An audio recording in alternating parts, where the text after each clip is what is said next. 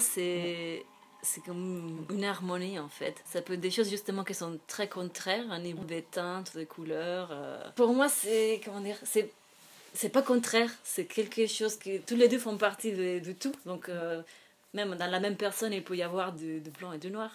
Au contraire, pareil, ils y sont en fait. Donc c'est pour montrer comment ça peut être équilibré et comment tu peux accepter finalement d'avoir ces deux côtés qui, qui paraissent contradictoires, mais qui pas du tout en fait. Une partie d'un tout. Et donc euh, ça crée euh, cette... euh, c'est vrai que ça peut être un choc visuel, mais en même temps, ils sont... J'arrive à les faire équilibrer pour créer une espèce d'harmonie visuelle.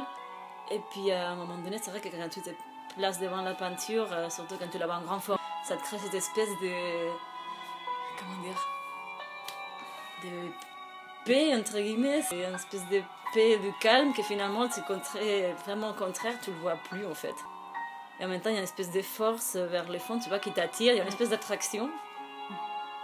Ça t'amène vers les fonds, en fait, ça t'amène vers ton propre intérieur, en fait.